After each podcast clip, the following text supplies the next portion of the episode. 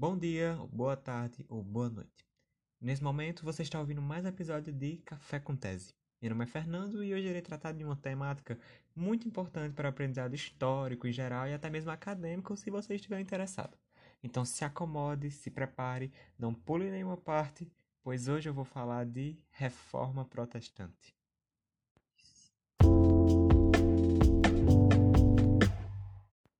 Antes de tudo, eu queria falar algumas alterações que ocorreram no, na minha ideia do podcast em geral e na sua finalidade. Bem, como vocês devem saber, o meu primeiro episódio foi sobre o que seriam minhas visões acerca de um tema específico, no caso, o que seria o isolamento social e como ele afeta a educação. Esse episódio não ficou muito bom porque eu não tenho nenhuma experiência com podcast, eu não tinha preparado nada, eu fui só falando e aí eu acabei me perdendo em muitas partes e acabou que não ficou tão bom quanto eu esperava. É, eu pude perceber que não deu muito certo porque eu não estava conseguindo me expressar da forma que eu tinha imaginado que eu conseguiria. É, mas agora eu tô um pouco mais preparado, eu mudei o rumo do podcast porque eu quero começar a falar de algumas temáticas que eu tenha mais facilidade em dissertar. E o que eu a área assim educacional que eu posso dizer que eu posso mais afeto seria a história. Eu gosto muito de história, tanto que eu busco atingir a média necessária no ENEM para passar no curso e algum dia lecionar a, ou história ou direito. Mas enfim, se você está ouvindo isso agora, peço por favor que não me abandone, porque é muito importante que você escute até o final. E é muito importante também que isso sirva como uma fonte assim de aprendizado, sabe, para você. Enfim, vamos começar. Antes de falar sobre o contexto da própria reforma, é muito importante que a gente fale sobre seu agente. Martinho Lutero, que em inglês Martin Luther. Ele era um monge agostiniano, isso significa que ele seguia os pensamentos de Santo Agostinho, mas não é isso que vamos debater aqui, então não quero entrar tanto nessa temática de Santo Agostinho. Pode ficar para outro episódio, talvez. Lutero nasceu na Alemanha em 1483 e morreu em 1546. Ele foi um professor de teologia e, naquele período, com as suas pesquisas, a conclusão que ele teve foi de que a nossa salvação só poderia ser alcançada por meio da fé e não por meios materiais ou méritos, como acontecia na época. As pessoas pagavam para poder ir para o céu, que era o que nós chamamos de indulgências. Lutero era contra várias práticas da igreja, ou seja, ele estava muito insatisfeito com alguns posicionamentos da igreja católica. Entre eles, nós podemos destacar alguns como a usura, que a usura ela era uma alta cobrança de impostos, de juros que era hum, feito pela igreja, e até as indulgências, que, como eu disse, é semelhante a comprar uma vaga no céu ou perdão dos pecados. Alguns livros afirmam que a própria igreja vendia indulgências. Lutero era filho de Hans Luther e Margaret Lindemann. Quando ele fez 17 anos, Lutero ingressou na Universidade de Erfurt, que lá ele estudou a filosofia de Ockham, que é uma filosofia específica que afirma que as palavras elas apenas denominam conceitos individuais.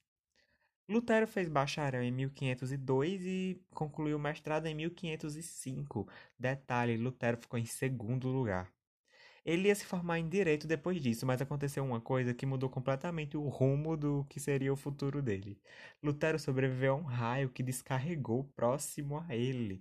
Se eu não estiver errado, ele implorou à Virgem Mãe que tivesse é, misericórdia dele, com isso ele conseguiu sobreviver. Como ele pode ter considerado isso um milagre, ele se tornou sacerdote em 1507 e começa a ensinar teologia em 1508.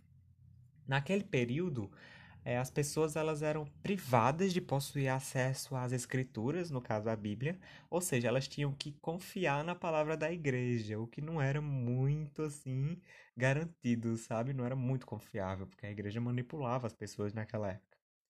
Sem dúvida, isso se limitava às interpretações que a sociedade podia ter. Isso era uma forma que a igreja tinha de manter o controle sobre os fiéis, para eles não terem muita interpretação. Já Lutero ele defendia a livre interpretação e o acesso às escrituras, pois para ele as pessoas só dever, as pessoas deveriam ter o direito de poder ter é, suas próprias visões, suas próprias interpretações sobre a Bíblia. Isso faria com que a população pudesse discordar de certos posicionamentos da igreja. E era isso que amedrontava tanto a igreja católica na época, o fato de que teriam pessoas que seriam contrárias a ela. Lutero também aboliu vários dos sacramentos que eram existentes na época e determinou que apenas dois eram primordiais na religião cristã, que seria o batismo e a Eucaristia. Ele também se posicionou completamente contra a venda das simonias, que seriam objetos considerados religiosos. Detalhe, não é porque era considerado religioso que o vendedor tinha o pensamento ou não de que era religioso que realmente era. Não necessariamente era. Eu não estou falando de terços ou coisas parecidas, mas um pedaço de madeira que supostamente seria parte da cruz de Cristo, que obviamente não era. É, é difícil dizer se em algum momento da história foram vendidos realmente pedaços da cruz de Cristo ou coisas semelhantes que representem realmente itens religiosos, mas a maioria era farsa. Algumas pesquisas elas afirmam que a própria igreja participava dos esquemas de simonia para obter mais lucro. Isso é muito interessante para a gente pensar em como a igreja ela estava também envolvida nessa corrupção para manter os fiéis, sabe? E ela estava querendo isso. É, antes da gente continuar, vamos a um breve intervalo e já voltamos. Bem-vindo de volta, obrigado por continuar escutando o Café com Tese. Continuando, é muito importante a gente lembrar que algumas críticas à Igreja Católica já eram existentes antes da nossa tão conhecida reforma, mas foi com a publicação das 95 Teses de Lutero que o apoio à reforma eclodiu. Falando nessas 95 teses, elas foram publicadas na paróquia de Wittenberg em 1517. E elas criticavam, em sua maioria, a venda de indulgências, como já citadas, e outras coisas como o celibato clerical, a usura e etc. É interessante a gente questionar como a igreja estava lidando com tudo isso, né? Lutero foi chamado pela Inquisição para debater seus posicionamentos, mas ele se recusou a ir, sendo considerado um herege a partir de então. Até mesmo antes disso, ele já poderia ser considerado um herege. E em 1520, Lutero recebeu uma ordem para se retratar, ou seja, para negar as coisas que ele havia escrito nas 95 teses. Ou, caso contrário, caso ele não se retratasse, ele seria excomungado, que é quando ele perde a autoridade religiosa, para ser bem resumido. É importante destacar que Lutero não tinha vontade de se desprender da igreja, ele apenas propôs a, propôs a reforma em si, sabe? Ele não queria que a igreja fosse extinta. Ele queria que ela se tornasse mais harmoniosa. Mas acusado de heresia, entre outros fatores, por negar a infalibilidade do Papa, ou seja, ele afirmou que o Papa tem a mesma capacidade de errar que nós temos, o que não era algo real na época, tipo, não era algo que as pessoas viam desse jeito na época.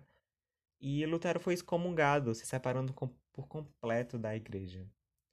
Um outro fator que pode ter impulsionado a reforma foi a grande, a enorme, a estrondosa corrupção que existia no próprio âmbito da Igreja Católica, além dos interesses políticos na reforma que a nobreza tinha, já que a nobreza ela, ela enxergou a reforma como uma, um meio de negar a autoridade do Papa, assim dizendo, né? Porque seria mais fácil para a nobreza ganhar mais poder com isso, sabe?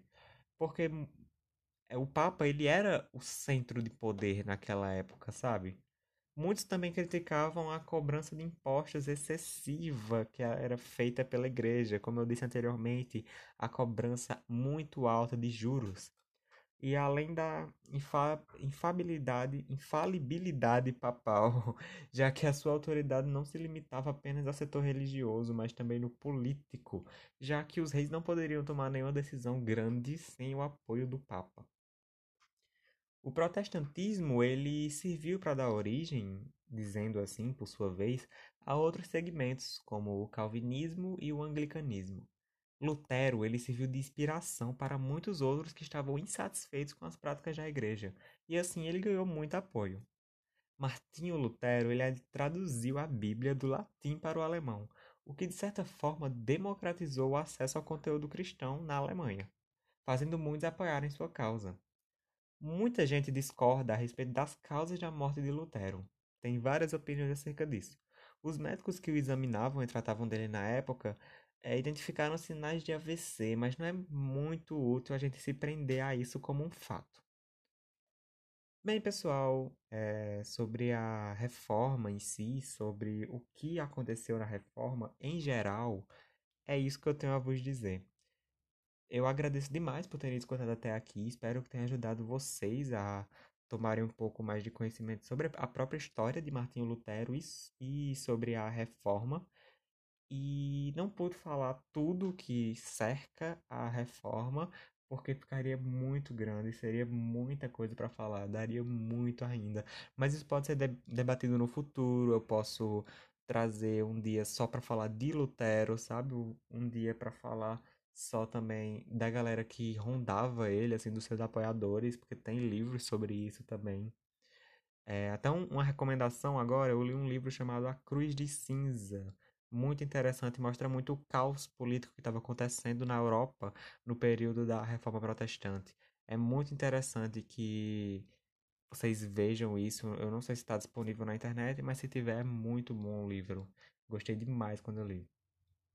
Enfim, espero vocês no próximo episódio. Espero que tenham gostado. Por favor, continuem comigo, porque é muito importante isso. E até mais.